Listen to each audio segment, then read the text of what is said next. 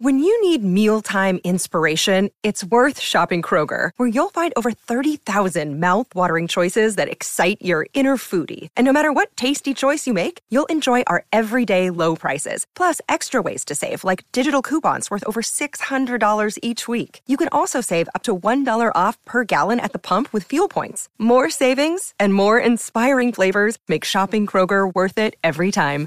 Kroger, fresh for everyone. Fuel restrictions apply.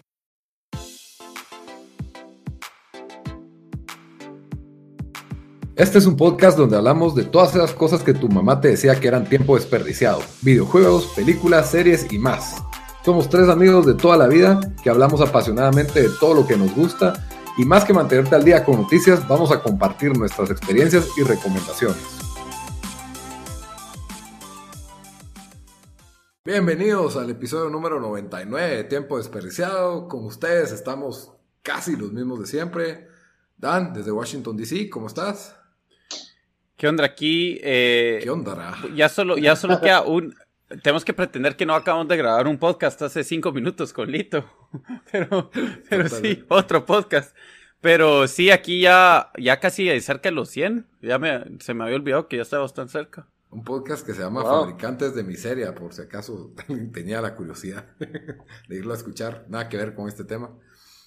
Y con ustedes, pues, Lito, su servidor desde Guatemala. Hoy tenemos un, tema bastante especial para el episodio 99, que es nuestro especial de los Óscares, el cual hemos tenido todos los años. Ya es el, tercero que hacemos. Tercero que hacemos, wow.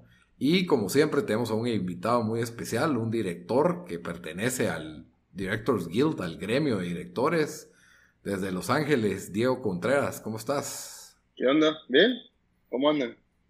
Listo, listo para Bien, aquí yo, eh, eh, es importante mencionar que cuando hicimos las mejores películas del año, eh, también Diego había estado invitado y por fue por, pues por cosa de trágicamente se perdió la grabación, una grabación de casi dos horas, creo que fue dos horas y cuarto. Para mí los mejores episodios que habíamos hecho, así que dijimos, bueno, que este, que este de los Oscars, el especial de los Oscars que vamos a hacer, eh, sirva como, como por lo menos para hablar de todas las películas que salieron el año pasado, que para mí, y lo mencionamos en aquel episodio perdido, ha sido el mejor año de película en, en años, probablemente tal vez el mejor de la década, si uno se, se pone a pensar.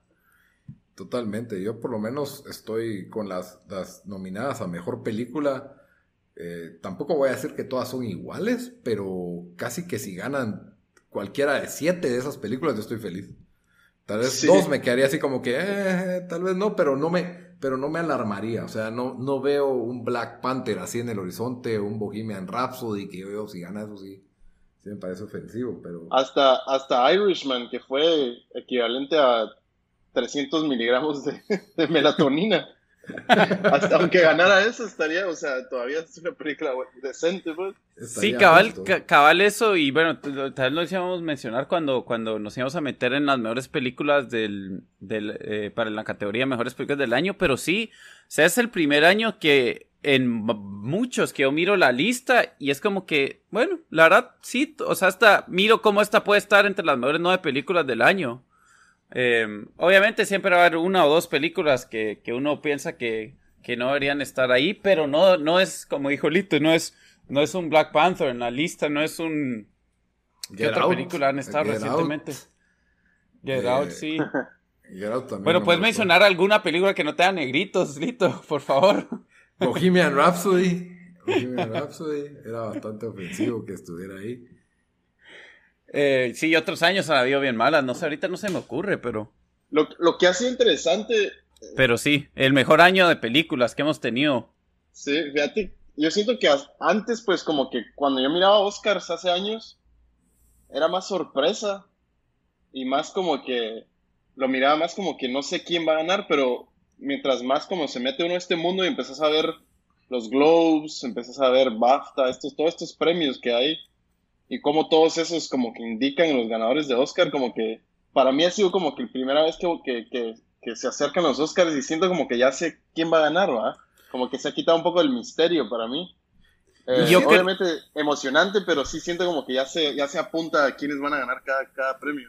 Y cabal, eh, hoy oí un, un, podcast que oigo bastante que, que se llama em, The Ringer. Eh, bueno, no se llama, ese es el network del podcast, pero se llama Bill Simmons el, podcast. Y cabal parece que ahí están diciendo como que este año ya prácticamente se saben todos los ganadores, o sea, más que otros años.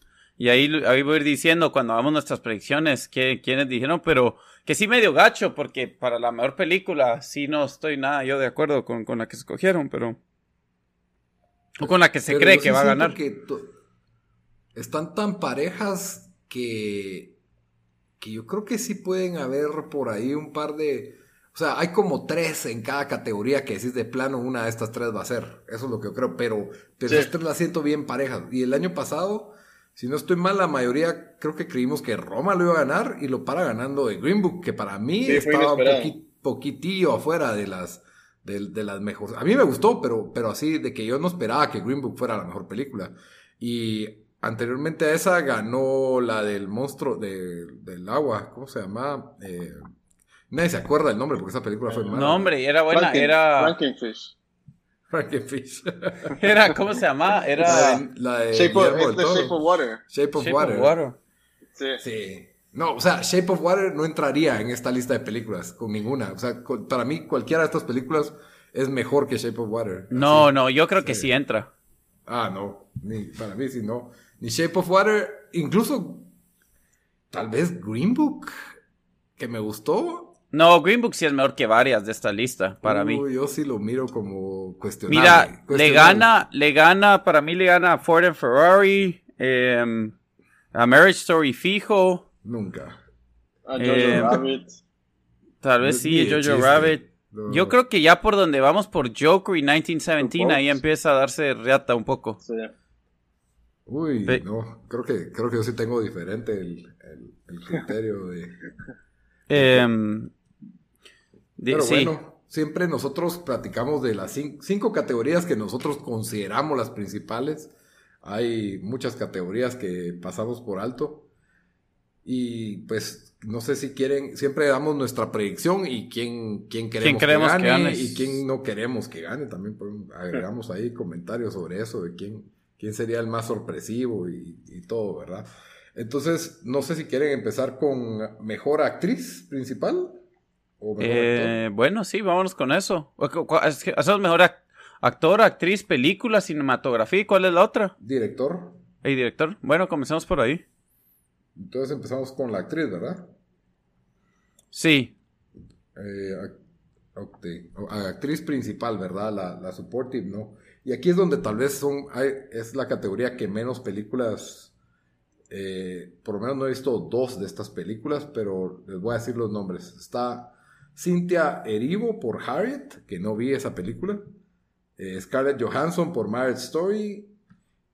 Me van a perdonar por cómo digo este nombre, pero Saoirse Ronan por Little Woman. Charlize Theron por Bombshell y Renée Zellweger por Judy. Entonces, a ver, empecemos con, el invitado de honor. Mira, esto es, también la única categoría que de mi punto de vista me perdí no vi Judy. Tampoco, Y no vi Harriet. Y, las Harriet la he tenido en mi lista y la he querido ver por días, pero nunca me dio chance. Esa es la que más curiosidad me dio por ver, Harriet. Yo, la quería ir a ver Harriet en estreno, pero después vi todos los reviews y dijeron que era Missed Opportunity, que no fue tan buena, no sé qué, no sé qué. Entonces, como que no muy. Pero sí, yo aquí, aquí solo he visto Marriage Story. Y Bombshell sí no me interesó nada en, nada en verla porque creo que también leí que, no muy buena y Judy ni sabía que existía esa película hasta que fue nominada. Es de Judy Garland. Sí, así que pues me, preguntabas quién creo que va a ganar, pues creo que Judy va a ganar, René. Ahí, estamos igual.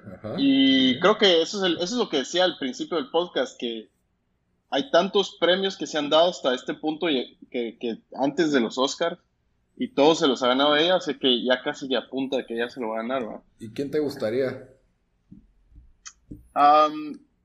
pues como no vi un par, pero a mí me gustó, a mí me encantó Little Women.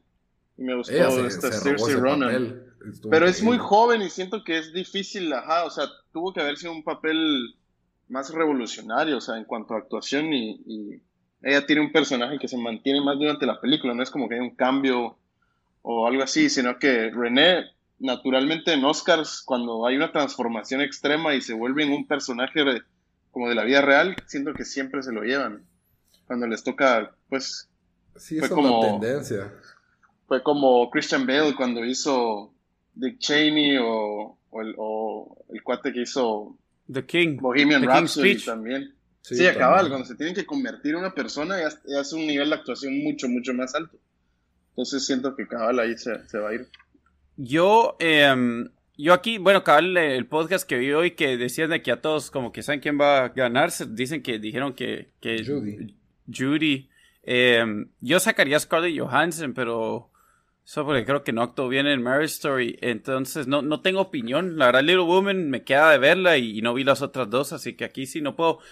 Tengo, es más, tengo más opinión para Actress en el Supporting Role, creo que, que estas, pero. Sí, yo la verdad, obviamente, Judy es la que va a cantar ahí.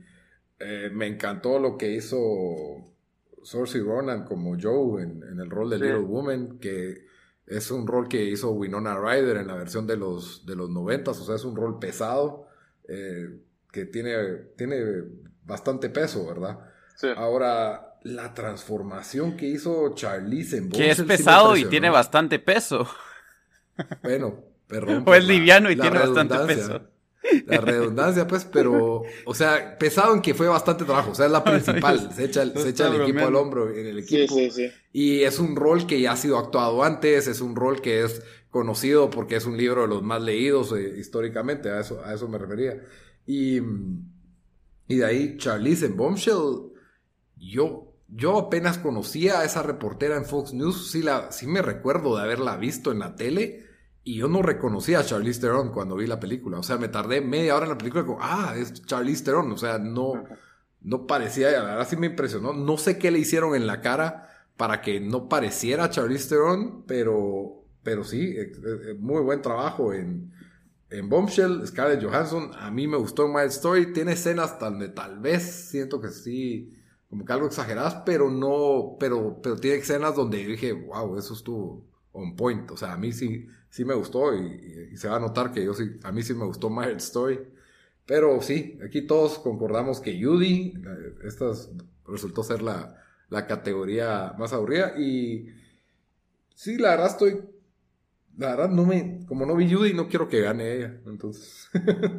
y René Selweger, no sé, creo que se salió mucho tiempo del, Fíjate que yo vi el eh, Hollywood Reporter, tiene estos, los que se llaman los, los roundtables, no sé si los, los, han estado viendo. Em, que es eh, literalmente una mesa redonda y pone a, todas las mejores actrices, todos los No es de Variety.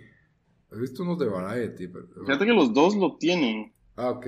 Pero el roundtable de actrices, como que oí una hora entera donde todas hablaron y me, me pareció increíble oír a René como que es una actriz que cabal, cabal desapareció por tantos años y de repente regresa y llega a Oscars, es como increíble, pero, pero me gustó oírla hablar porque sentí como tanta humildad en ella, tal vez porque ha estado desconectadísima del mundo de Hollywood. Del mundo Como una madurez así de una... Sentí ¿Y ella por qué se salió? ¿Solo por...? ¿Por qué se salió? ¿Por solo por tomarse un break o qué? Creo que sí hizo un par de malas películas. O sea, ya Bridget, Bridget Jones 2 fue destrozada por la crítica y de ahí hizo una de miedo que se llama El Caso 39. Hizo una serie en Netflix que parece Revenge. O sea, sí, como que iba en picada la, carrera y a esto la, viene a poner en el, en el, tablero, pues, que era una actriz que había tenido eh, renombre, pues, en los, a finales de los noventas y principios Yo le recuerdo de, ¿cómo se llamaba la película? Tower Records, ¿no? yo me recuerdo en Me, Myself and Irene y en Jerry Maguire. Sí. sí. ¿Qué te iba a decir? Que Scarlett tuvo un buen año, ¿no? Está en Marriage Story. Está en dos películas nominadas. Y obviamente Avengers no está nominada, pero en cuanto a las películas más grandes del año. En presupuesto, se bañó. sí, o sea que Scarlett está ahorita súper, súper. En fuego. En fuego, ajá. Muy bien, entonces ahí pues ya todos concordamos y más o menos les quedó claro quién, quién queríamos que ganara. Eh, Dan dijo que no quiere que gane Scarlett. sí. De una vez la tiró. Ah, bueno, nos pasamos a la siguiente categoría. ¿La querés leer vos, Dan? Eh, ¿Cuál categoría es mejor actor? Está bueno. Eh, los nominados son Antonio Banderas para Pain and Glory. ¿Cómo es en español? Dolor y Gloria. Leonardo DiCaprio para Once Upon a Time in Hollywood. Adam Driver para Marriage Story. Joaquín Phoenix para Joker. Y Jonathan Price eh, para Two Popes como el Papa. ¿Cómo se llama el Papa ahorita? Benedicto. Como el Papa Benedicto. Em, yo, para mí, yo se lo haría a Leonardo DiCaprio ahorita, lo estoy pensando, tal vez antes hubiera dicho Joaquín Phoenix. Creo que si gana Joaquín Phoenix no me molestaría porque fue buen rol, pero no sé, yo creo que ah, esa tal vez fue de las mejores actuaciones que ha tenido Leonardo DiCaprio y no va a ganar porque yo creo que fijo se lo va a llevar Joaquín Phoenix. Pero yo me lo, perdón, no me dio tiempo de mí, pero yo sí, no, no sé, me, me, me, pareció tan bien la actuación de Leonardo DiCaprio, cómo se metió en ese rol, o cuando está actuando ahí, cuando le toca esa escena con la, con la niña en la película, donde se pone a llorar al final, cuando la niña le dice, that's the best acting I've ever seen. Em, sí, para mí, para mí se, se debería llevar el premio y... Sí, o sea, para, la verdad, si te das cuenta, yo creo que fijo lo va a ganar Joaquín. Si te das cuenta, o sea, de nuestra generación, o sea, Leonardo DiCaprio ha sido los tres mejores actores de nuestra generación fácil. Yo creo que si miras todas, todas las películas que ha hecho. Sí, tanta nominación también. Y solo ha ganado una vez. ¿Quiénes serían los otros dos? Vin Diesel. Bueno, eso, no, eso sería el número uno, Diego. Eso, eso ya estaba. Eso sería el número uno. Y yo creo que The Rock, número tres. Nicolas Cage. Es Nicolas Cage el actor de la generación. Vos, pero, no, sí, hablando de esa escena, o sea, es increíble DiCaprio actuando como un actor, pues que es como de Texas, ¿verdad? Es como tejano. Bueno, él está actuando como un actor que tiene que actuar como tejano, o sea, ni siquiera era... No, pero su, su, personaje es como tejano. O sea, mm, el, personaje en Once Upon a Time in Hollywood o el personaje del personaje? Parece Inception esto. es lo que te digo. Yo, yo, me acuerdo que él tenía un acento medio tejano, él como el personaje. Y encima de eso actúa como un western, como un cowboy. Sí, que obviamente hay un cambio ahí, pero, pero en todos sus roles lo, lo, que digo es que es un actor que se logra meter como a tres, cuatro diferentes roles durante la película y es increíble, o sea, o sea, está actuando como un actor de un actor, es, es, increíble la, cantidad de Inception, de niveles que tiene la actuación en esa película. Entonces, Diego, vos, bueno, obviamente crees que lo va a ganar Joaquín. Yo, yo voy por Joaquín. A mí sí, Joaquín así, es crees que lo merece? Yo creo que sí, o sea. Más que lío. Lo que pasa es que siento que. No, para mí. Ajá, dale. No, iba a decir que siento como que el rol de DiCaprio me, encantó y me pareció increíble, pero no fue como algo. O sea, no lo, no lo vi como tan diferente a roles que ha hecho antes. Como que tiende a ser DiCaprio en tipo Wolf of Wall Street, o no sé, he visto roles parecidos. Por más que hizo varias cosas únicas en, ese, en esa película siento que, que, ¿cómo se llama este? Joaquín Phoenix sí se, se mete 100% a un rol totalmente diferente a algo que ha hecho él jamás, ¿verdad?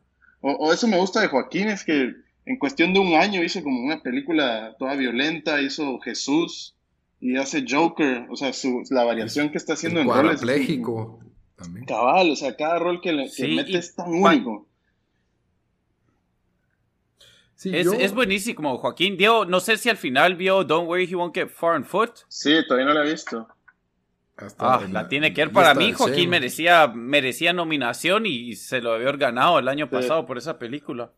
Sí, a mí me gustó más esa actuación que esta. Eh, a mí me parece buena su actuación de Joker y probablemente, y, digo, una vez va a ganar el Oscar. O sea, eso está ya cantado. Creo que en actores y actrices sí están súper cantados los dos. Todos estamos en, en la misma página.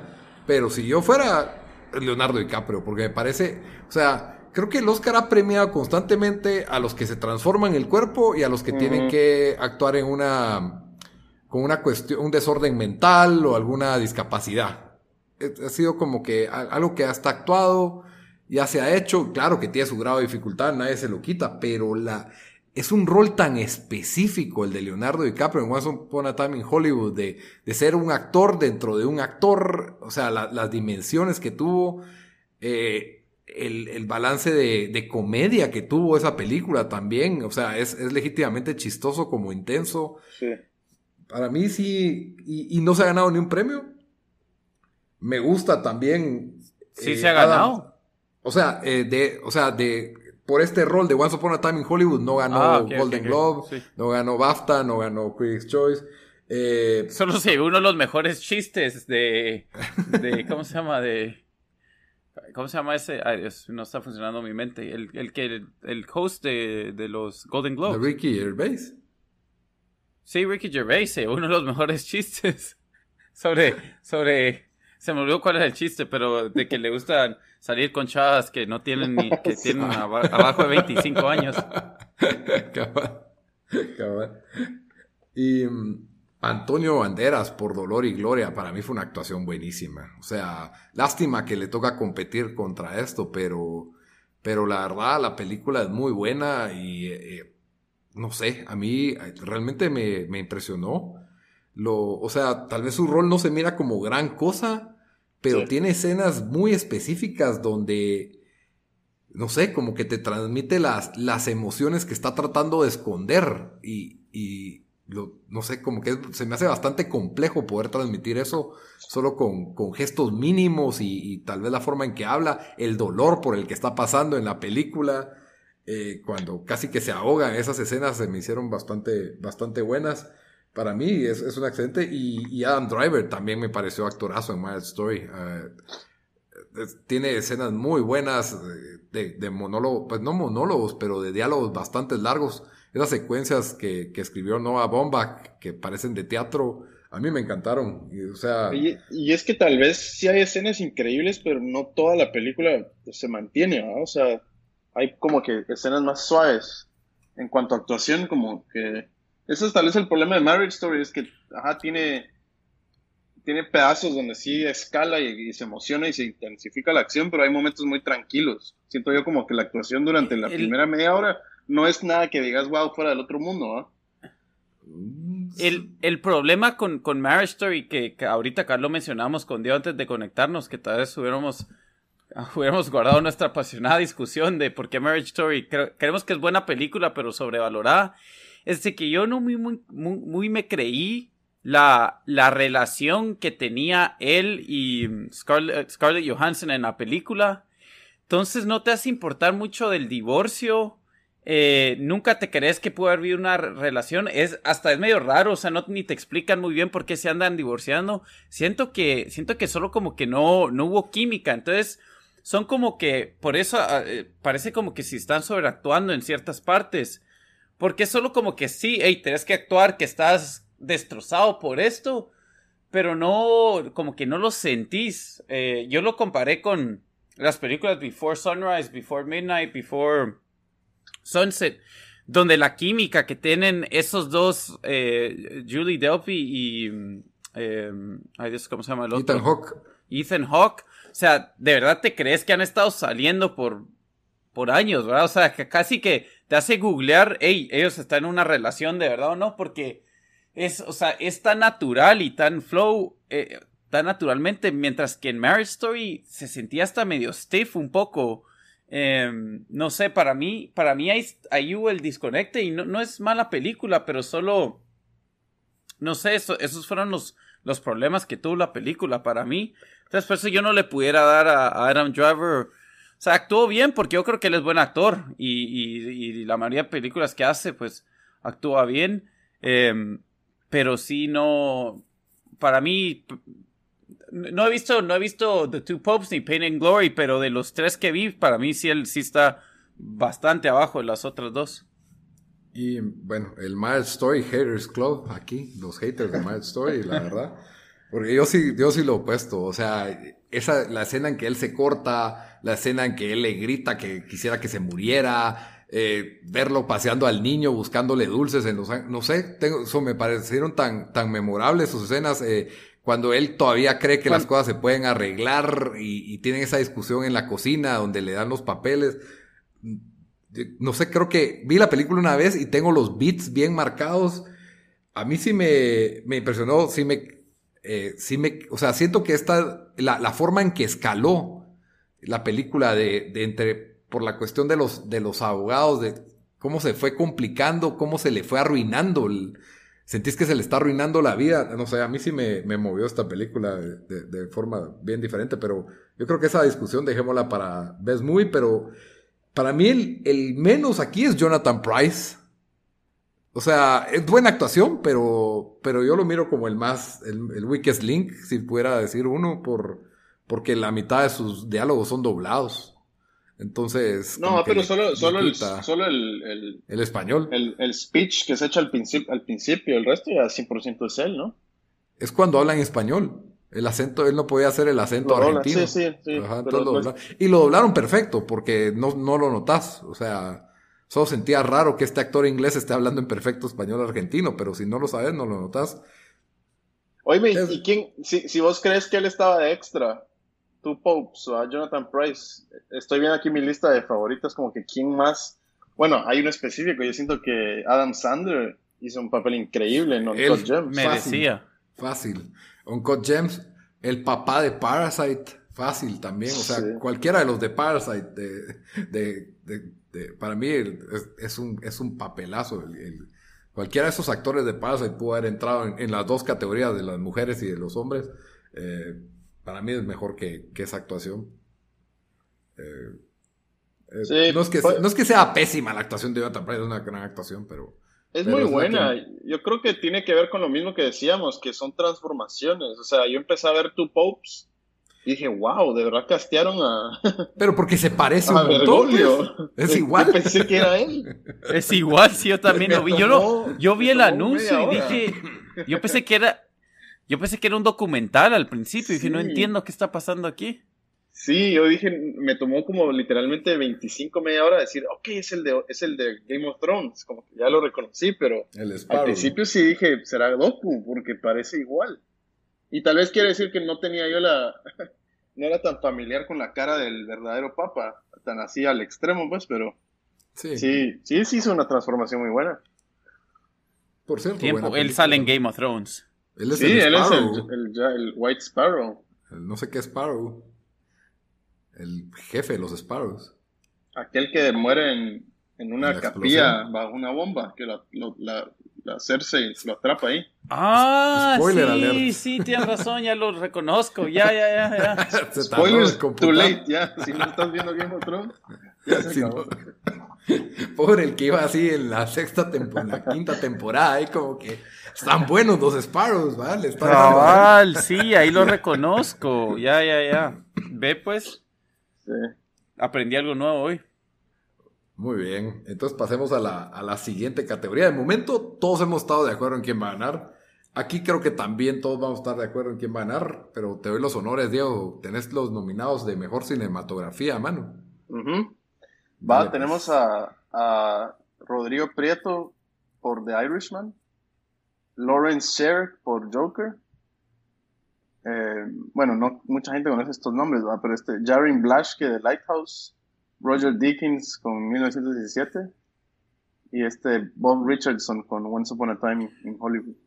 Ahora, Dickens sí es conocidísimo, pero siempre, siempre, mm, eh, siempre le hago esta pregunta, pero para, para tal los que no saben, digamos, estos premios, ¿a quién, quién sabe? Digamos, esta gente que, que, que nos dice aquí, estos cinematógrafos, ¿qué, qué hacen y, y, o sea, cuál es su, su, exactamente su labor en el, en el set, por decirlo así? Sí, o sea, la forma más fácil de como romper la cosa es, es el director dirige los actores y la emoción de cada escena.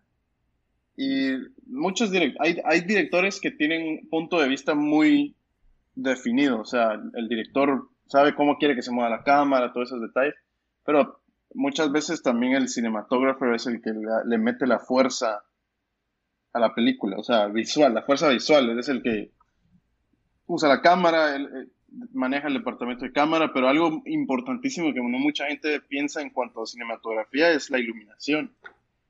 O sea, todos los aspectos visuales de luz, de cómo iluminar, de, la hora del día, de dónde cae el sol, todos esos detalles es, un, es prácticamente fotografía, o sea, es, es, es un aspecto increíble. Y, y, en, esta peli, en esta categoría, si me empiezo a meter en quién creo que va a ganar, es Roger Dickens, que ganó el año pasado por... Eh, él ganó por Blade Runner. Blade Runner 2049. Sí, había estado nominado, no sé, un montón de veces y fue la, la primera vez que ganó un Oscar.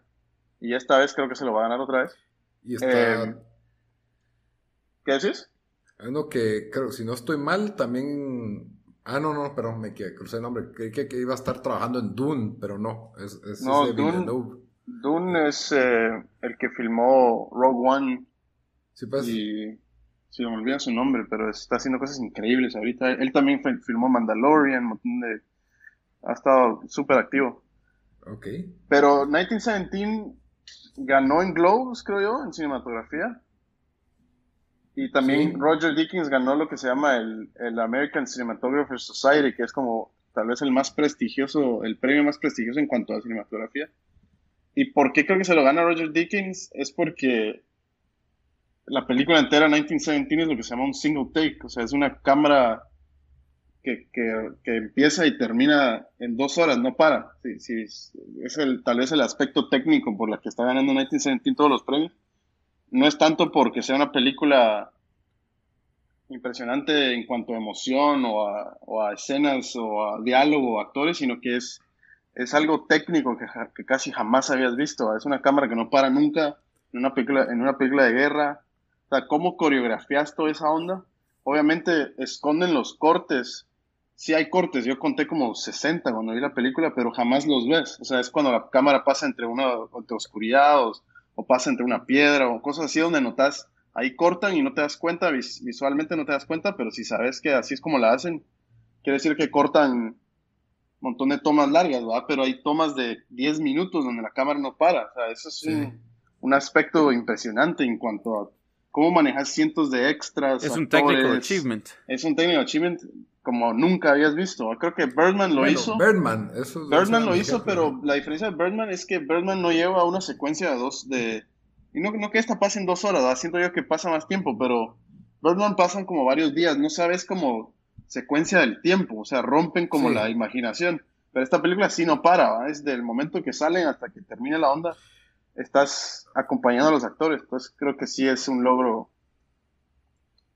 que... ¿Y, que, quieres pues, que él gane? No, yo quiero que, yo quiero que gane Jaren por The Lighthouse. Para mí eso fue el... O sea, siento que es mejor cinematografía en cómo logran crear ese, ese look black and white.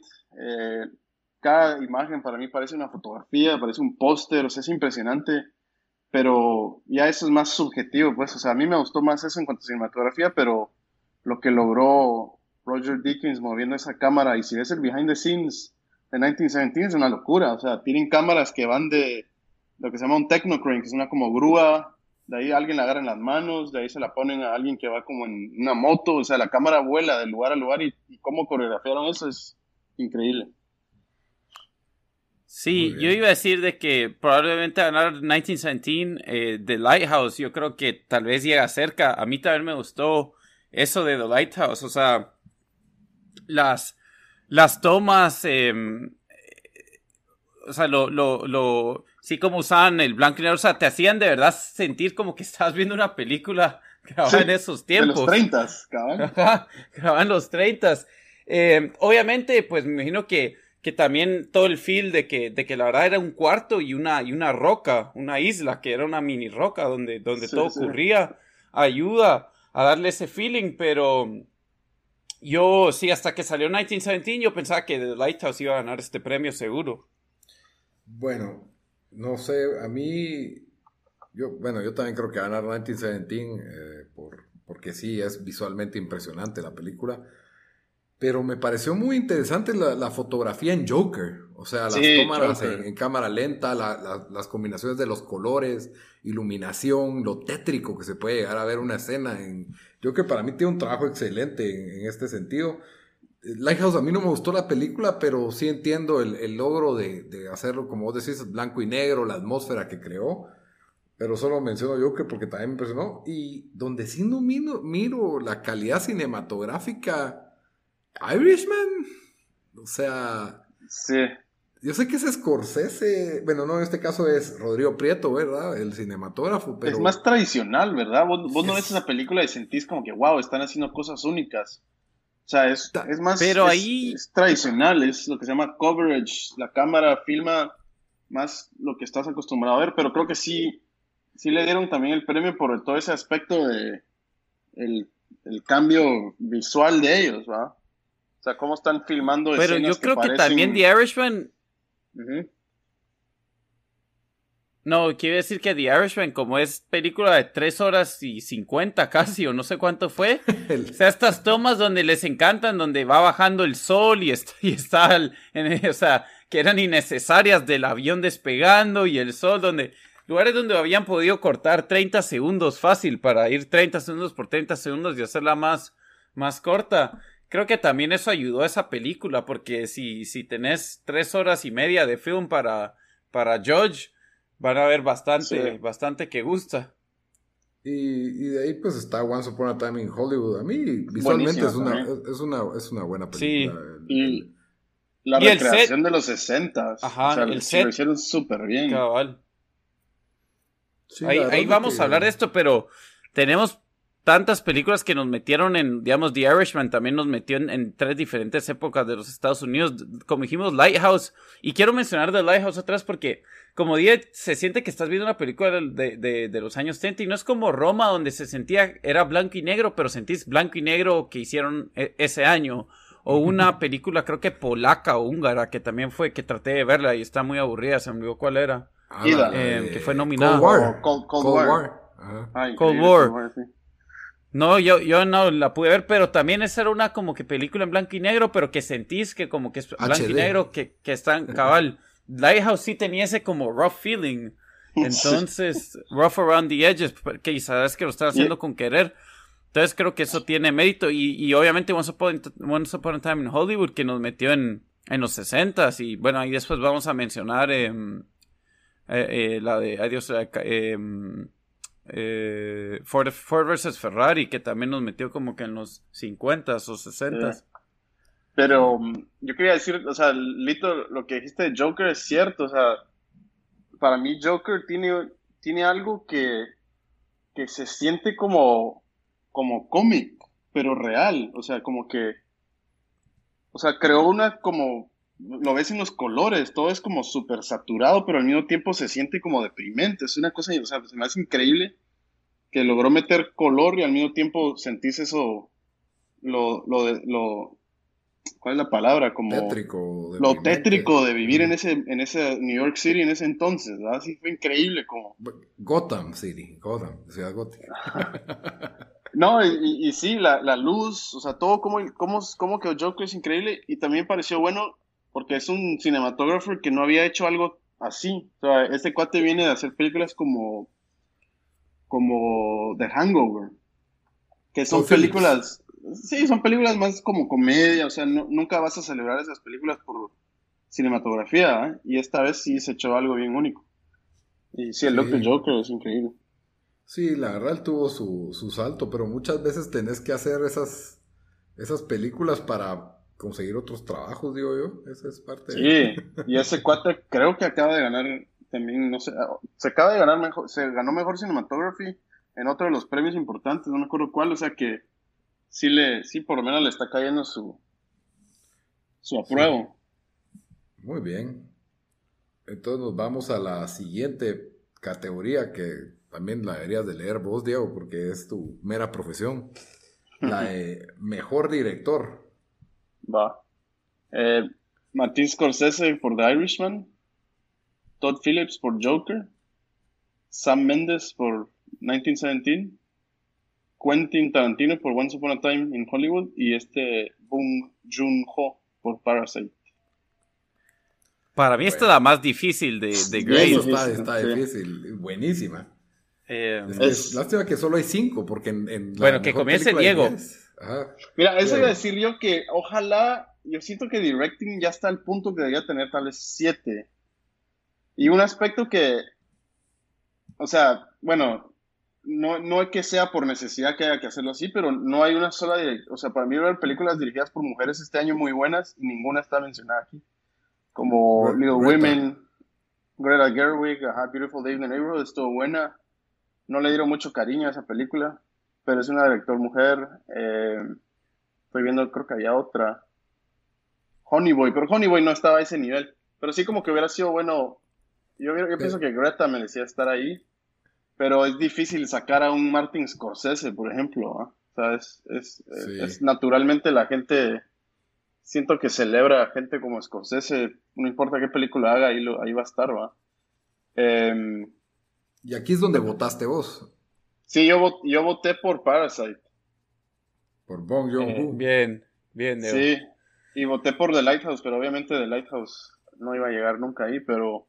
Pero mira, si no ganara Parasite, o sea, tenés mínimo tres películas ahí que son increíblemente bien dirigidas. Yo sabía, yo sabía que ese pollo campero, esa orden que le mandé a Diego iba, iba a funcionar para que votara por Parasite. Es que Parasite, mano, no, no hay peli, o sea... Déjalo para mejor película, pero hablemos de dirección. pero en cuanto a dirección, o sea, está dirigiendo comedia, está dirigiendo horror, drama, está haciendo mil cosas y una película que no te deja en paz desde principio a fin te está sorprendiendo con algo nuevo, o sea, y el hecho que estás trabajando con actores, son, coreanos, ¿verdad? Sí. Ninguno de estos actores es conocido, o tal vez para el, pues, para el público general. Ahora, el, el, papá, eh, el papá ha actuado con él en casi todas sus películas, si no estoy mal. Entonces ahí hay una relación, pero sí, con los demás no, son actores conocidos. al público ajá. internacional, Y que el hecho que, te voy a decir algo, eh, Parasite ganó el premio de, de, SAG, que es el Screen Actors Guild, que es, es el premio... Como el cast. Ese es el, ese es el premio que es que los actores votan. O sea, actores votan entre actores. Y se lo dieron a el, el premio mayor el premio mayor con Laura Lin. Eh, el premio más importante ese es el que se llama Ensemble, que, o Ensemble, que es como decir cast, un cast grande. El ensamble. el ensamble y se lo llevó Parasite por, por ese, ese cast 100% eh, coreano. Entonces, eso es no solo una honra para los actores, sino para el director. Entonces, ahí... bueno, entonces, a lo que venimos, Diego, ¿quién gana? Ah, yo creo que se lo va a ganar Sam Mendes, pero yo, yo voy por Parasite. Sam Mendes se lo va a ganar por el. Mira, el número uno ya se ganó casi todo. Sí, ya se ganó. Ya se ganó los Globes, los Critics' Choice, creo que ganó BAFTA también, aunque BAFTA es en los premios ingleses, así que es medio obvio. Pero iban a votar por él. Sí.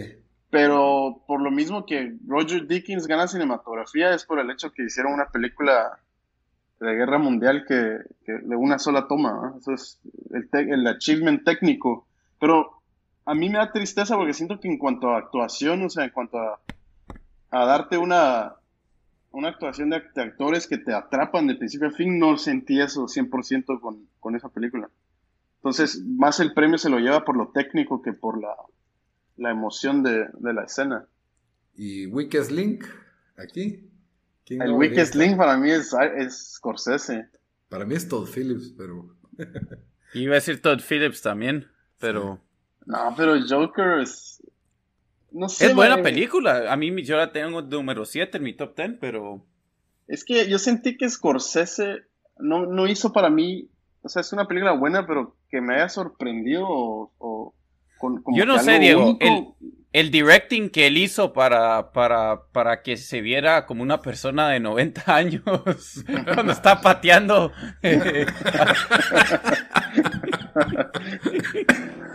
Es que yo, sentí, como que el hecho de que pongas a todos estos actores legendarios en una misma película no quiere decir que la actuación o la película es la mejor, pues, o sea, como le dan, como un premio solo por el hecho que, que, logró conseguir a todos sus amigos de toda la acera, No sé, o sea, es siento que Todd Phillips creó algo. ¿Cuándo has visto una película de superhéroes nominada a Oscar? Eso es algo que nunca ves. No sé si las de Batman estuvieron. Logan. Las de, las de Nolan. Sí, pero Logan no, le llega ni cerca a Joker. Logan estuvo nominada a Mejor Adapted Screenplay, si no estoy mal. ¿En serio? Sí. Pero, pero Joker es película de superhéroes y creó un mundo dramático que merece Oscar, pues, o sea, sí es increíble. O sea, ya, no parecía de superhéroe. Y ahora número, número dos es, no sé, todas las películas que ha hecho Todd Phillips, pero también viene de películas como Hangover, que son películas totalmente ridículas, o sea, comedia vulgar. Pues como que el, lo siento que elevó su nombre a un nivel extremo con esta película. Ok. ¿Y Dan? ¿Qué, qué, quién crees que va a ganar? Yo, eh, yo también creo que se lo va a ganar Sam Mendes para 1917.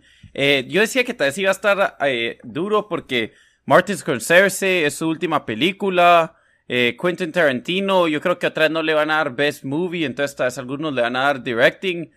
Para mí. Sí, le van a dar, creo yo. sí, tal vez. Ah, ah. Cabal, pero para mí, eh, el, sí, el de Parasite, Bong Joon-ho se lo merecía. Eh, ya, ya Dio medio lo dijo, pero. Y, y, también fue mi película favorita del año. Creo que lo he mencionado como 20 veces ya. Pero. Eh, sí, o sea, ahí estás actuando. Tenés niños actuando. Eh, es una actuación. Es. Em, como dijo Dios, o sea, no es. No es. No puedes decir que esta película es un género. Eh, o sea, es como, son, es como tres, cuatro géneros en una misma película.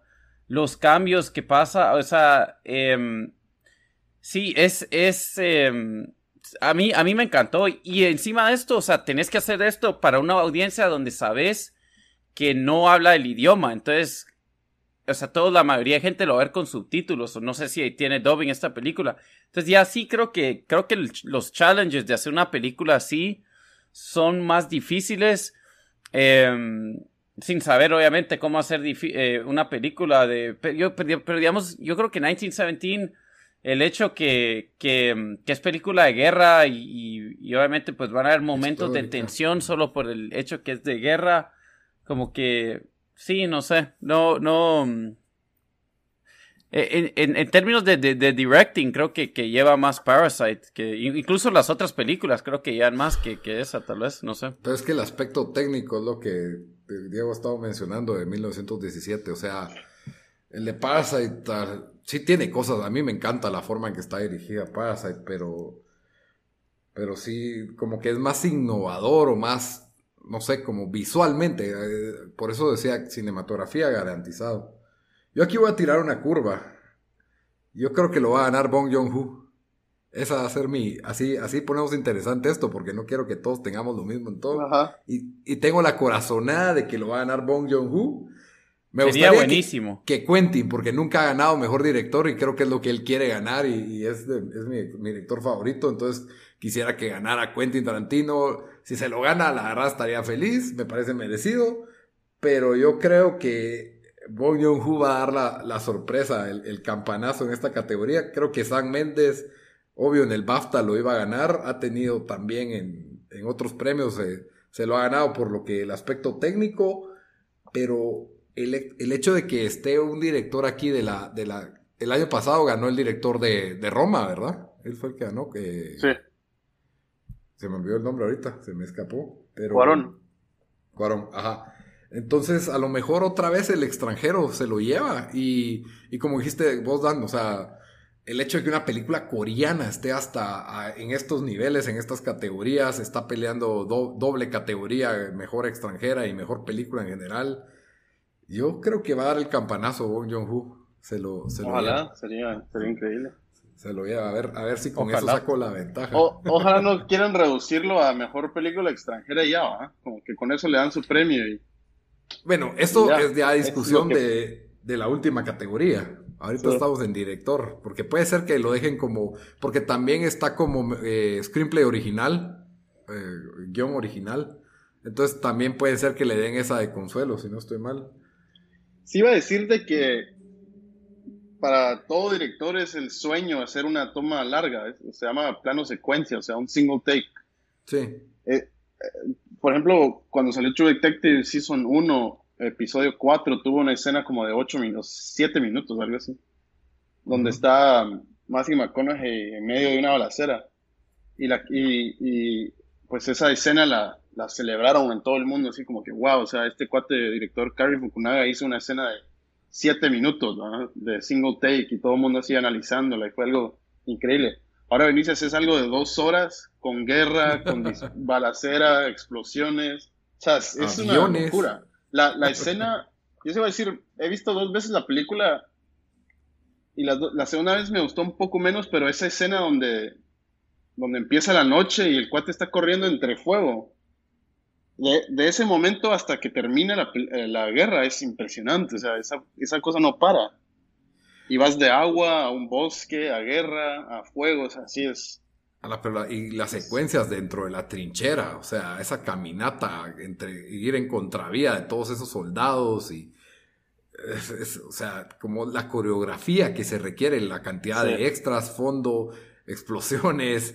Eh, la, corrida creo que es el momento clímax de la película.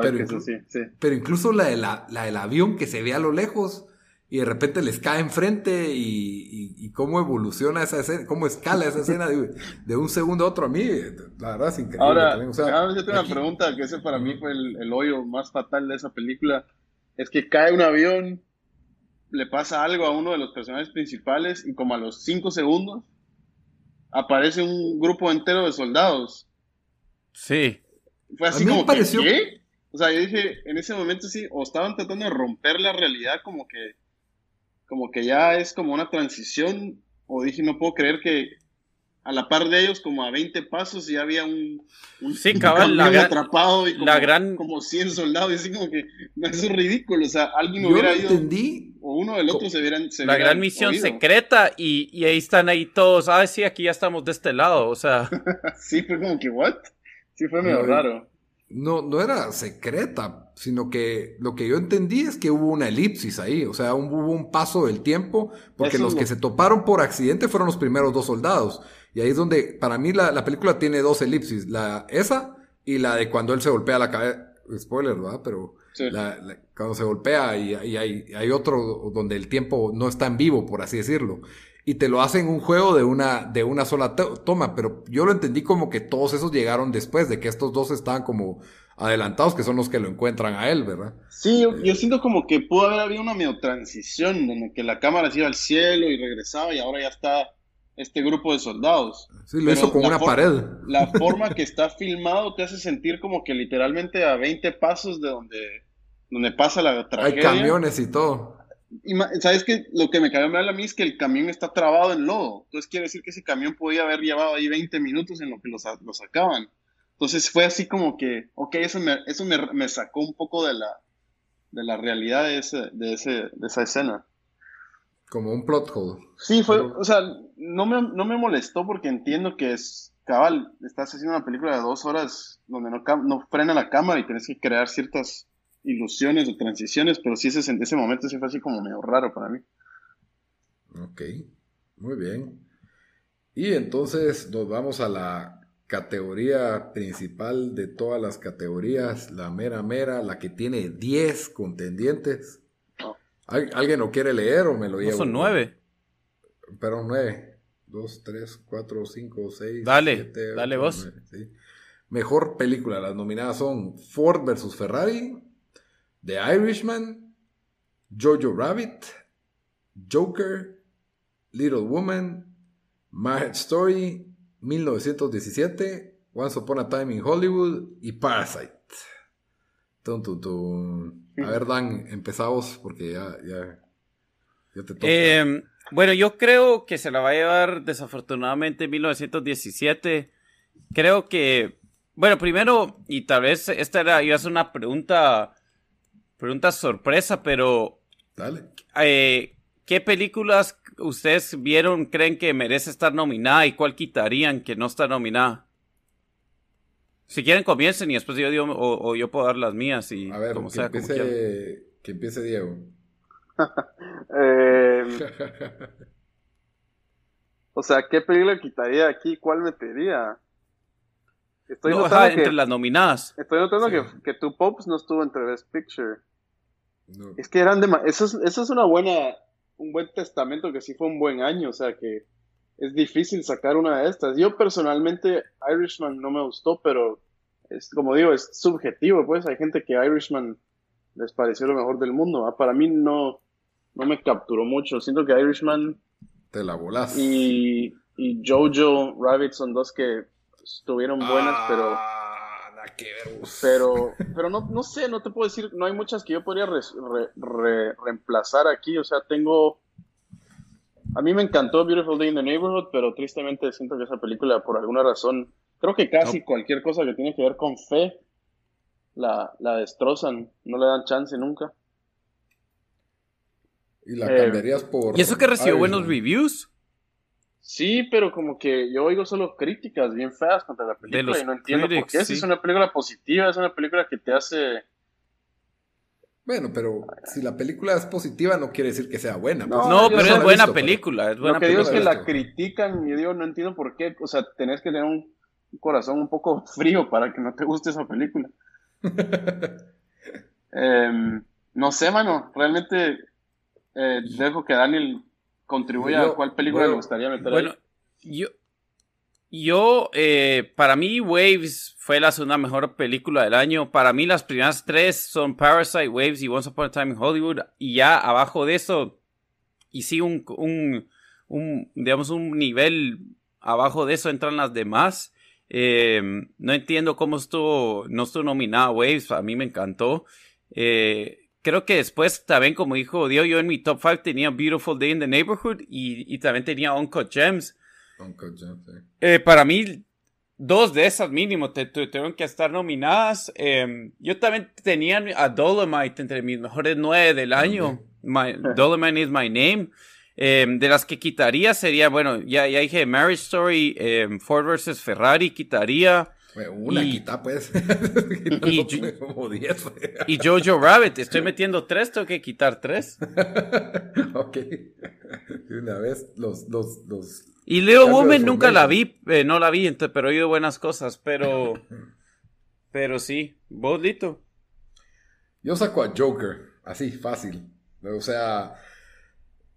Siento que la película me, decepcionó, la verdad, de la expectativa que se tenía tiene buena fotografía, tiene una buena actuación, pero es una película que, que no, para mí no termina de pegar completamente. Eh, no me, ya, es cuestión personal, no me fascina la idea de hacer cómics realistas. Eh, ya, ya teníamos un Batman así y ahora hicieron un Joker todavía más realista que para mí ya no parece Joker. O sea, es como inspirado en Joker, pero ya en fin, eh, no, me, no me termina de, convencer eh, a mi Joker. Yo metería ahí un Cut Gems, sería la, primera que yo metería. Dolomite me encantaría, pero no la meto porque sí siento que en dirección sí fue como que muy convencional, eh, muy simple. Entonces, para mí, las demás sí merecen estar aquí. Ford versus Ferrari me parece una buena película deportiva, como un feel good movie. Esa sí se me hace el feel good movie de los feel good movies. Y, pero no tengo otra película para meter que yo diga, por lo menos de mi lista de top 10, que yo diga, wow, esa película sí merece entrar ahí más que Ford vs. Ferrari. No se me ocurre, pero la miro como la décima de, pues la miro mejor que Joker, pero ya cambiando Joker por Cut Gems, yo dejaría Ford vs. Ferrari de, de último. Y yo creo que nadie dijo su, su predicción. Bueno, Dan dijo que bueno, sí, yo aquí, aquí la termino. Creo que gana 1917, eh, que para mí no, obviamente ya dije que no se lo merece. Me gustaría que, que, para mí la mejor fue Parasite, se lo debería ganar. Creo que no se lo van a dar porque tal le dan uno o dos otros eh, awards. Y si no, creo que ya es tiempo que Tarantino se han, o sea, ha hecho tan buenas películas que casi que tiene que ser un Lifetime Achievement Award. Pero sí, eh, como que, no sé, sí, 1917 gustó demasiado. Em, yo, yo la puse entre, al final entre mis top, o creo que la puse de 9 o 8. Em, creo que la historia sufre demasiado. Eh, Diego ya medio lo mencionó cuando pasa cuando pasa eso con los soldados, o sea que, y también eso que rescata al soldado alemán y se muere, o sea, los stakes medio, ya, ya no estaban los stakes.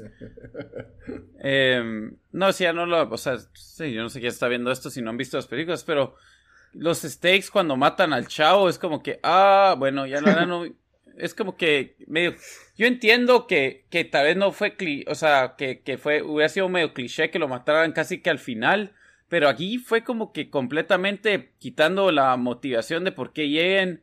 Em, eso, o sea, yo sé que todas las películas van a tener algo, tienes que, que suspend disbelief, ¿verdad? Y, te tenés que creer que, va a estar ahí eh, logrando cruzar eh, territorio del enemigo, pero ese está casi que paseando ahí entre, entre todo, entre, entre una base de malos.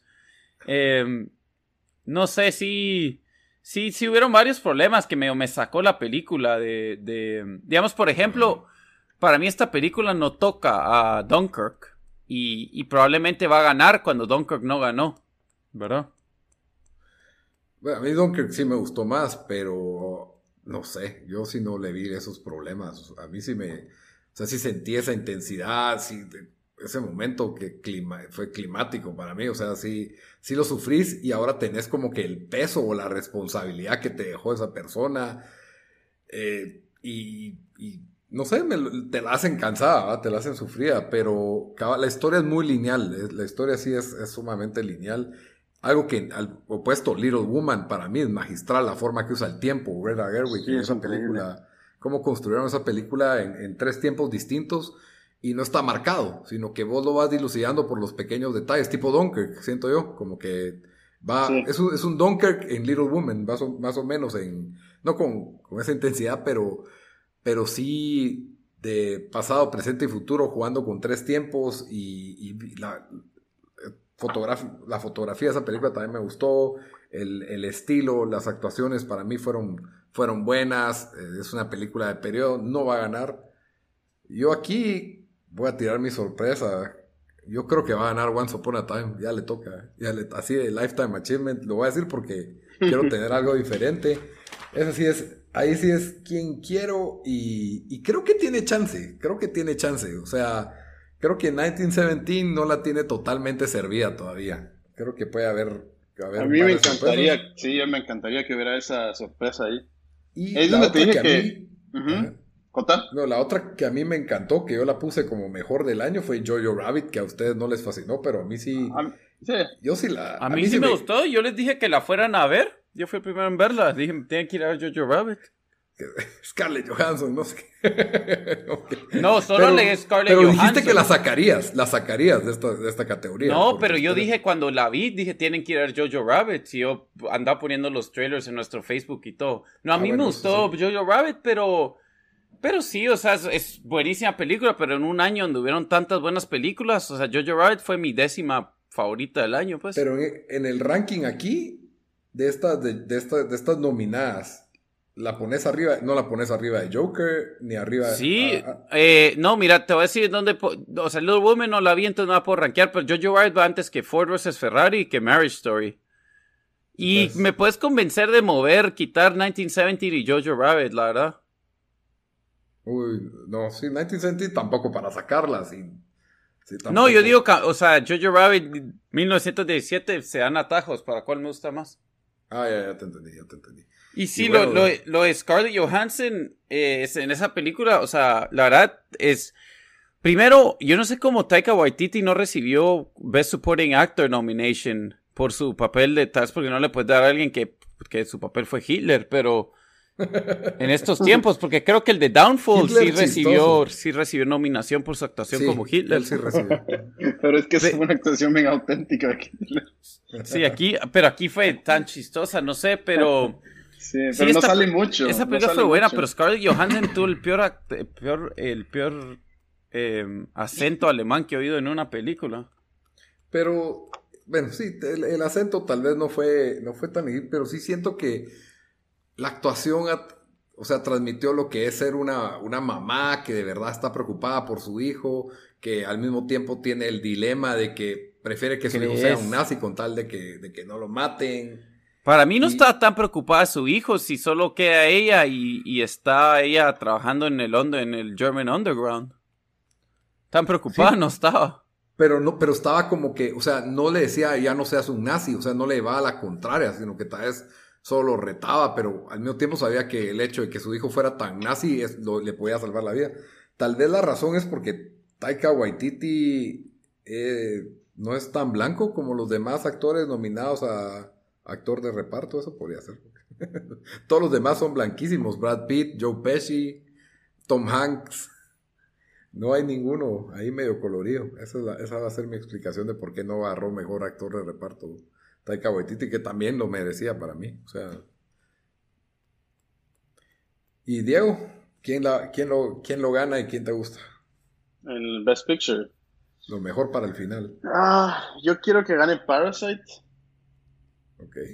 Pero me cuesta. Me Tiene cuesta, chance. Me cuesta eh, garantizar que gane Parasite porque ahí es donde se vuelve medio aburrido para mí este Oscar. Es porque siento que he estado siguiendo todos los otros awards y, y todos indican a que 1917 se está ganando los premios. Y esos, y esos premios sí, sí, sí tienen ciertas predicciones. O sea, sí sí, a través de los años han, has visto que muchas veces algunos que ganan, algunas películas que ganan estos premios casi siempre se llevan el Oscar, porque son, la teoría detrás de esto es que muchas de las personas que votan en esos mismos círculos son las que votan por Oscars al final, entonces como que se va apuntando quién va a ser, entonces ahí es donde creo que 1917, pero para mí Parasite fue el, hit más inesperado, o sea, y que se lo ganara pues Bong Joon va a ser increíble.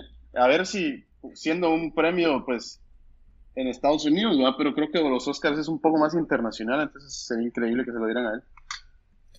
Pero 1900, bueno, Dan y Diego tienen idénticas todas sus predicciones. Cambie una. Es que Dani me ha estado copiando. Cabal. Sigo a Diego en pues, Twitter, entonces ahí vi pues que el tuiteo quién es la el.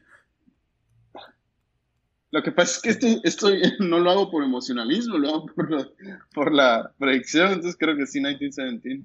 Literalmente, yo, yo oí todas estas predicciones, las saqué el podcast que oigo hoy, donde dijeron estas son como que todos las que saben que va a ganar y de ahí saqué mis predicciones. Ah, y alguien que va por a cierto, su vieron oyendo nuestro podcast y va a sacar... vieron, vieron que, que los Oscars tuitearon, eh, que, o sea, estaban haciendo como un, un poll para saber quién, una encuesta para saber quiénes iban a ganar y sin querer sacaron una lista con disque los ganadores. Y ellos dijeron que fue eh, error, pero tenían a Parasite como mejor película. Wow. Pues, ellos dicen que, hey, sin querer tuiteamos, no, eh, no, no, tuiteamos los resultados, tuiteamos eh, la respuesta que, que, hizo alguien, ¿verdad? Esa fue la excusa que usaron, que yo medio me creo, pero sí. Ahora, Diego, en este voto este no es el voto donde, o sea, se te dan las 10 películas y las tienes que rankear y en base al ranking se gana. Eh, eh, algo así funciona. He oído que, que es medio raro el sistema porque si alguien no quiere que gane Parasite, la pone en su ranking la ponen al final. Entonces están como, es como, como política la onda. No querés que gane tal persona, votás por el otro. O empiezan pues. a haber juegos así. Entonces, eso es lo que he oído también, como que oí, oí unos rumores por ahí de que, que, hay gente que no puede aceptar el hecho que una película foreign language se lleve el Oscar, ¿va? Entonces van a votar mal por Parasite. Pero es, ridículo, ¿va? Podría ganar hacia lo Green Book, una película que a lo mejor estaba en el tercero y segundo ah, ranking en muchas listas. Algo así y no tenía antivoto. Green Book, porque nadie se la esperó nunca. Eso fue así Pero nadie la ponía de último. Eso es lo que probablemente pasó con Green Book. Sí, o la pusieron mucho en número 2 o número 1 o, de alguna Pudiera pasar como eso pone Time in Hollywood. Sí. Eso es lo que yo creo, que, que, probablemente Parasite va a estar en top 1 en muchas películas, pero, Mara que... Yo, cabal, ah, y lástima que no lo oí, pero oí, ha estado oyendo a este que creo que es escritor en... Eh, que ha escrito unas películas o no sé qué, en el, mismo podcast, y, y lo que él decía era de que, sí, o sea, un montón de esto es política, y, y si hay algo que, digamos, Quentin Tarantino es alguien que, o sea, que habla bastante, que va a dar su opinión, que puede ser que dé opiniones que chocan con cierta gente y que él creía de que por eso nunca ha ganado como director, o sea, no, ha tenido, o como película, porque alguna gente solo tal vez no le cae bien o algo así. Y, y sí, cabal, tal vez esos mismos tipos de, de prejudices no, no, no va a ayudar con, con Parasite, ¿verdad? De que, ah, bueno, ya le vamos a dar este eh, mejor eh, foreign film, no le podemos dar mejor, mejor película. Ahora, en, director los últimos años, tal vez me, corrigen, los ha ganado personas que no son de Estados Unidos o de Inglaterra. Ha estado bastante, o sea, eh, Guillermo del Toro, Cuarón, eh, Iñárritu, Pero son películas, o sea, gringas, si lo pensás. O sea, son directores, directores extranjeros haciendo películas locales en Estados Unidos. Esto es 100% ah, extranjero, extranjero. Eso es lo que se refiere, creo yo. Sí, porque yo sí, por eso es de que me animé a decir Bong Joon-ho en, en, director, porque dije, bueno, la tendencia ha sido que ahí sí se atreven a darle un extranjero, y en mejor película no, no se atreven. Hollywood ama a Hollywood. Y Once Upon a Time in Hollywood es una oda a Hollywood. hay un buen porcentaje de, de, de, personas de la academia que son personas mayores, blancas, que vivieron esa época y a lo mejor la ven con nostalgia. Y ganó mejor Globo de Oro, mejor comedia, y mientras que el 1917 ganó el mejor drama en ese, en ese. Entonces digo, tiene chance. Y Hay chance, sí, sí. pero se lo, se lo voy a dar, aunque sería interesante, ¿quién, quién podría dar la... bueno, para... Eso sí, si gana Parasite tampoco me sorprende, porque sí creo que tiene súper alta aceptación. O sea, la mayor, un montón de gente está diciendo que es su favorita. sí, eso te iba a decir, cabal, que Parasite no he oído críticas de nadie. O sea, en ningún aspecto he oído a alguien criticar esa película. O sea, 100% Parasite. O sea, creo que es unánime, pues, que todo el mundo amó esa película. ¿Cuál para ustedes sería así como que se enojan si gana? Eh, Marriage Story para mí y creo que solo y Ford vs Ferrari. Serían bien. Para mí, tal vez Joker. No, Joker no está, ¿verdad? sí? sí, está. Sí está Joker. Joker sería la única que me enojo si gana. Yo me enojo si gana Irishman y Marriage Story. Uy, Irishman tal vez un poquito. Tal vez un poquito porque sí me dormí con esa. Yo me dormí tres veces. Pero no fue la mejor forma de ver esa película en la noche en mi celular, en la cama ah, tampoco. Ah, no, hombre, Dios, si no la puede ver, eso la tiene que ver otra vez. No, hombre, ya es eso suficiente. eso, es como, eso es como ver 1917 en el avión, en el celular y decir que, qué porquería película. O sea, se pierde uno toda la experiencia del cine, de lo o sea, de lo grandiosa que fue, o sea, que sí, que sí fue Virgo. La verdad que por lo más que la critiqué, sí me gustaron, como dije. Incluso Marriage Story, que paramos, o sea, es buena película, no es como que yo la recomiendo, pero, pero sí, no. Yo digo que es una buena película, pero no, no al nivel de Oscar y poniéndola a la par de todas estas películas tan épicas y trascendientes, como que, ok, es, es un tema muy pequeño, sentí pero, pero, es, pero es un tema fácil de relacionarse, siento yo. Eh, por eso de que, o sea, por ejemplo, a mí me recordó a Kramer versus Kramer, que es como que una película bastante reconocida. Sí. Ahora, Ford versus Ferrari sí se me hace como la película feel good deportiva, que no sé, como que si estuviera ahí Miracle. Una de esas películas de Estados Unidos, Rocky. A mí me, me entretuvo esa película increíble y la vi dos veces. en, Dos veces en el cine y me encantó. Pero sí, sí siento que no, no me molestaría que no hubiera estado en la, en la lista. A ver, ¿quién? la verdad es que sí me, me sorprendería que, que ganara cualquiera que no fuera... A ver, las tres con, con 1917 Parasite y Once Upon a Time in Hollywood. Esas son las que más probabilidades tienen de ganar para mí. O sea, sería raro si gana Jojo Rabbit o Little Woman o, incluso Irishman incluso, pero, pero ya con la nominación cuenta como algo, pues. Es, bastante, bastante premio. Pero bueno, eso fue todo por lo que es los especiales de los Oscars y nos vamos al, al segundo tema, Dan, que querías compartir vos. Rápido. Todos aquí. Sí, como, como ya en el podcast perdido que ya mencioné, teníamos nuestras 10 películas favoritas del año. Quería ver, solo para mencionarlas así rápido y ya terminar el podcast así, una lista para, para que la gente sepa cuál, cuáles fueron nuestras eh, películas favoritas del año. No sé si Dios usted tiene su lista, si puede comenzar, si quiere comenzar. Va, empiezo con mi número 10, 1917. no fue definitivamente la mejor, pero sí quedó, o sea, me gustó, pero top 10. Eh, Waves fue número 9. Estamos, Little Women, Little Women 8. Joker 7.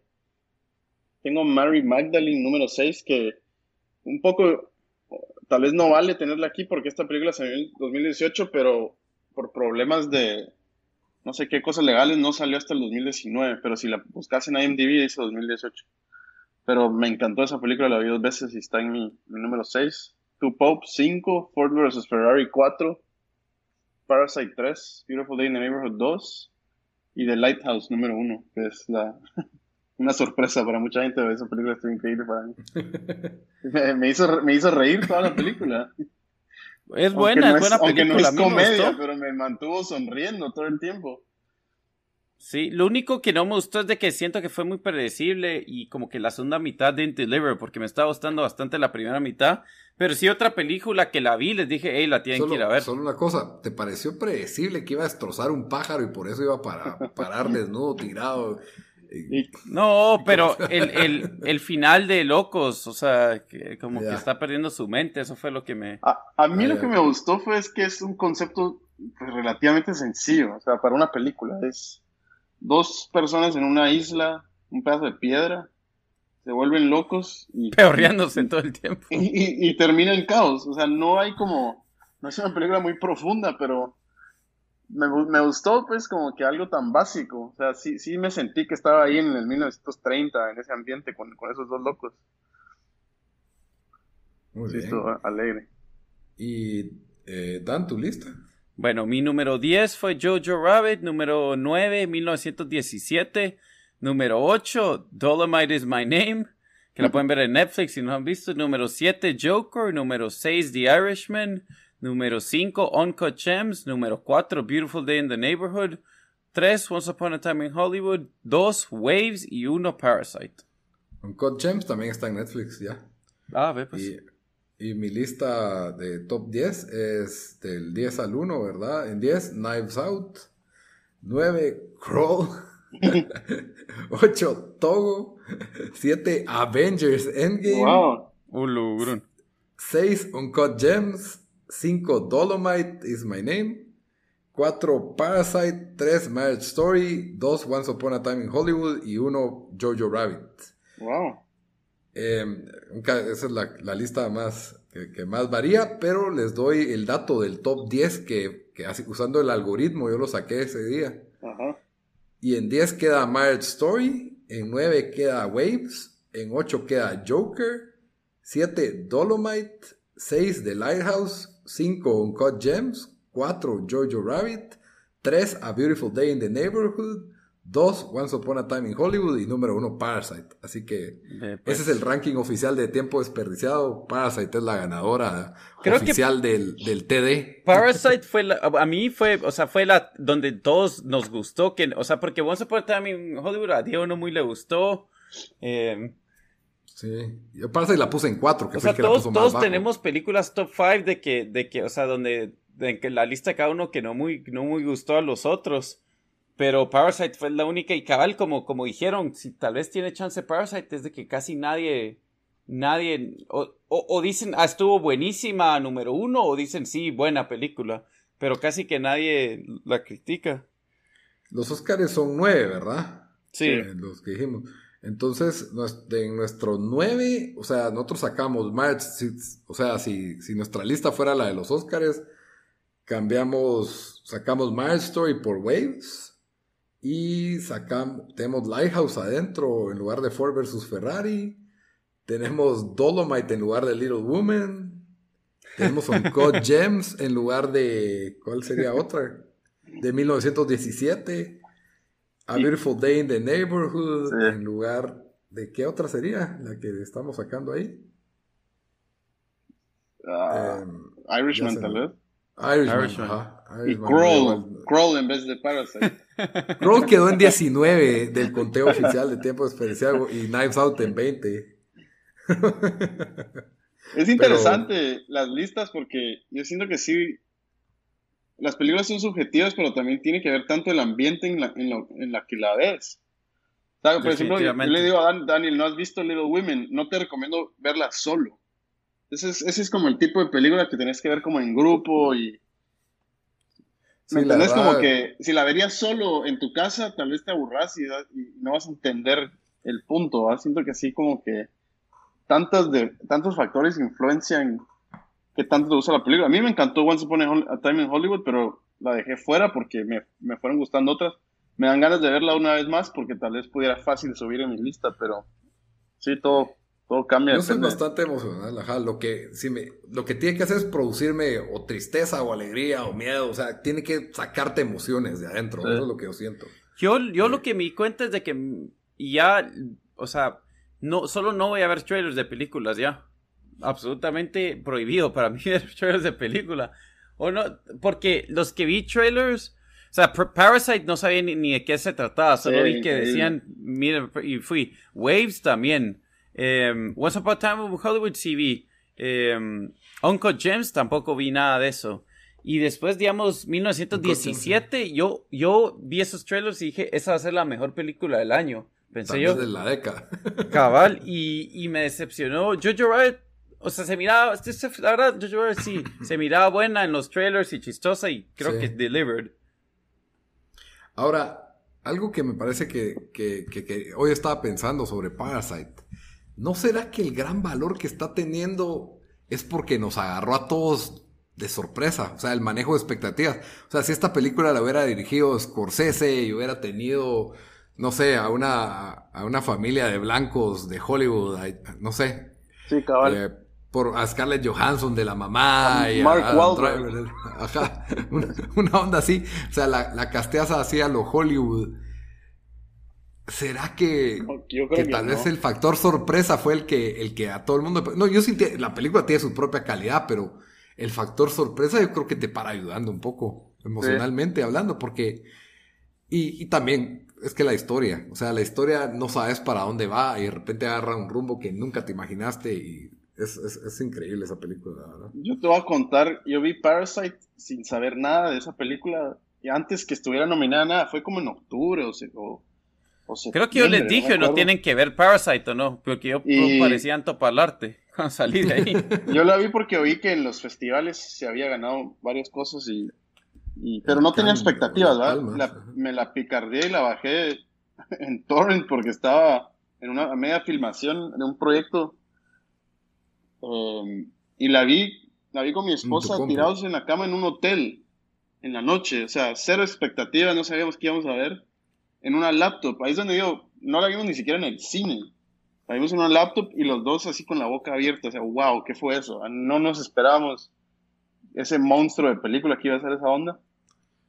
Eh, y cabal, capaz eso tiene mucho que ver, que nadie se esperaba que una película así iba a ser un hit. Y tiene, tiene, tiene rewatchability, porque yo la acabo de ver otra vez hace un par de semanas y igual, eso, ahí obviamente ya te notas otras cosas y si te das cuenta de los beats que no te das, o sea, no, no miras que van a cambiar, pero, pero, eh, sí, qué, qué bien, el tempo de la película es muy, muy bueno, siento yo. Sí, no, yo sí la vi dos veces, casi que tres, creo yo. Y, y Parasite sí tiene, sí tiene esa magia que tienen. A veces, a veces las películas extranjeras tienen eso, ¿no? Más que, que, no sabes a dónde va. O sea, estás como desorientado. Como, me pasó un poco con Dolor y Gloria, como que a dónde va esto, pues, o sea, y, y la forma en que cierra Dolor y Gloria, que para mí es fácil, otra película que pudieron haber nominado aquí. Eh, fue como que bastante sorprendente. Sí, es así, magistral. Eh, Ese twist. Y el, el, director también, creo que es otro que pudo haber estado en estas listas. Ya me, lo estoy mencionando porque siento que no hablamos nada de. Eh, Almodóvar. Almodóvar, Almodóvar, ajá. Eh, Él ya ha ganado, si no estoy mal, o sí, o nominado, por lo menos. Ha ganado extranjera, si no estoy mal. Ah, pero no, no, no, no sé si director ha ganado, creo que no. Entonces, la verdad es de que sí pasa y tiene eso. O sea, yo sé, y, cuando la ves con alguien que no la ha visto, estás tan pendiente de otra persona de, cómo, de, qué es lo que, cómo va a reaccionar. Sí, Entonces... yo la vi con mis papás la segunda vez y solo me pasé toda la película viéndolos a ellos. ¿Y les, gustó a sus papás, Diego? Porque sí, los míos. A todo el mundo le encantó, hasta mi abuelita estaba fascinada, o sea. Yo solo hay una escena que me da pena, así como que, mis papás la miren, pero. La que en el sillón. Ajá, se quedó como que. Ah, Está medio pelada para verla con los papás de esa escena, pero ahí sí que cada papá es diferente. Pues si vos vieras lo que ven ellos cuando no estás vos en la casa, tal vez no te daría. Cabal, te sorprenderías vos. Un saludo a, doña Olfo y doña Coralia, dice Diego.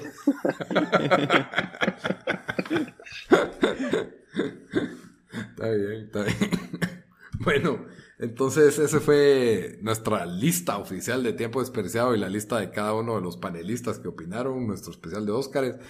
Con, con, eso termina y siempre en todos los episodios de Tiempo Desperdiciado religiosamente les damos una recomendación de algo que ver o jugar en la semana. No sé qué nos recomendás, eh, Daniel. ¿Tienes alguna recomendación? Eh, vámonos por Diego primero, porque yo ahorita sí no, he visto nada. Um, Fly. Pues creo que es lo mismo que recomendé en el último episodio que no, no salió, que es este, este show de Outsider en HBO. Ah. Ese, ese, ese me tiene atrapado 100%. Está buenísimo. Yo no vi el último. Yo me robé la recomendación para el pasado, para la semana pasada, Dios, pero sí, pero sí, dele. No, es que esa es, otra, es otra de esas cosas que de repente apareció en HBO y yo como que no sé, o sea, no me acuerdo si fue alguno de ustedes que me la recomendó, dónde fue, pero... Ah, yo vi, el, yo, yo lo, lo fuiste, ¿verdad? y, como que, ¿qué fue esto? O sea, de repente está en HBO y es increíble el show. Ah, eh, eh, sí, inesperado, pero está increíble. Es, para mí, es primera vez que veo algo que me, me regresa como a True Detective. Aunque es totalmente diferente, pero me, me está causando ese mismo sentimiento yo siento que los primeros dos episodios sí son así magistrales. sí, te agarra. Se ha vuelto bueno. O sea, a mí me han gustado todos, pero igual el último está bueno. malos. Yo no vi el último, me, tengo que poner al día, pero sí, esos primeros dos sí me, parecieron como que wow. O sea, que los dieron juntos, pues. sí. ¿Sabes qué te iba a decir? Para mí el, ritmo en que se mueve el primer episodio es, me dejó así en shock. O sea, no. Para un, un show de esos como de investigación así de criminales y todo eso, y todo se da como en 20 minutos. O sea, el crimen, quién culpan, o sea, todo así como que, wow, qué shock. Eso es algo que me parece increíble, que no, no te da chance ni siquiera de, analizar nada, sino que todo pasa de una. Y eso fue como sorpresa. Sí. Muy bueno. Dan, ¿ya tenés o yo? Eh, si quieres darle voz y aquí yo estoy encontrando el mío. Bueno, yo voy a tirar una de las nominadas al Oscar, que creo que, bueno, Dan, no la vio y creo que personas como que dicen, no la voy a ver, pero que abran un poco su mente y miren Little Woman. Eh, es de Greta Gerwig. Esta semana cabal la fue a ver todas mis tías y todas las primas mujeres fueron así en equipo a verla al cine y todas salieron así súper felices de la película. Eh, es una película ideal para ver en, en familia. No, no necesariamente con mujeres, yo creo que sí se puede disfrutar por, por cualquier persona, la, la calidad que tiene la película en eh, Timothy Chalamet, Saoirse Ronan, Emma, Emma Watson, sí, Emma Watson también hace un buen papel en esta película. Eh, el, el, actor, se me olvida el nombre, el que, el que salía en American Beauty, también tiene su papel ahí. Entonces, y Better Call Saul también sale ahí, todo puro cambio. Entonces, tiene las actuaciones, tiene la calidad, tiene sus momentos emotivos, sus momentos chistosos. Y, siento que le dio una perspectiva como moderna a una película que, a una historia que habíamos visto narrada antes. Entonces, vale la pena verla. Dan, ¿qué nos recomendás? Em, está bueno, yo, le, yo les voy a recomendar un, em, la verdad medio trampa, pero Lito, me recordaste el último episodio de, esta excelente serie antológica que salió en Netflix a principio del año, que ya se me había recordado que, salió en el 2019, que es eh, Love, Death and Robots. Em, cabal la empecé, la, la, la, empecé a ver algunos episodios otra vez. Y, y sí, creo que un montón de gente solo no la vio, pero, pero es de esos shows de que cualquiera que tiene Netflix lo debería ver. Eh, son episodios de, de, de 6, 10, creo que el más largo es como 15 minutos. Entonces, pero hay de 6, de 10 minutos. Entonces, em, es algo que uno puede rápido ver. Em, puedes ver tres, y todos, o sea, todos es una historia separada. Entonces, puedes ver tres en 30 minutos y después otro día lo agarras. Em, entonces, eso es lo que yo recomendaría. Solo una cosa, Lito, que dijiste de Little Woman. la verdad, no, o sea, ha sido un hit, creo que ha hecho más de 100 millones en el box office, así que no, mm, tampoco no es que no lo ha visto mucha gente. Sí, no, no, no, no, no es que le haya ido mal en, en taquilla. Simplemente varias personas que como que, ah, sí, esa no, no me llama la atención o no la voy a ver porque es como que típica así de película de histórica y como que va, ah, es de mujeres o... Eh, es, que, es que pensás que va a ser una película Lifetime. Y, el, y la verdad... y tiene, tiene momentos Lifetime. El trailer no ayuda porque, porque yo... No, yo el fin de semana cuando, cuando ustedes dijeron que hay, que hay que verla, yo dije, y es la única que me faltaba de los Oscars, yo dije, bueno, la voy a ir a ver el, el fin de... Y después hice el error de ver el trailer y dije, ah, yo no quiero ir a ver esto, la verdad. ¿Sabes? Porque sí, porque no sé, me, me, imaginé que iba a ser este como Cheese Fest Lifetime Movie, pero sí, la voy a ver, la voy a ver antes de este. Ah, y Laura Dern también sale. Se me olvidaba, ya hace buen papel.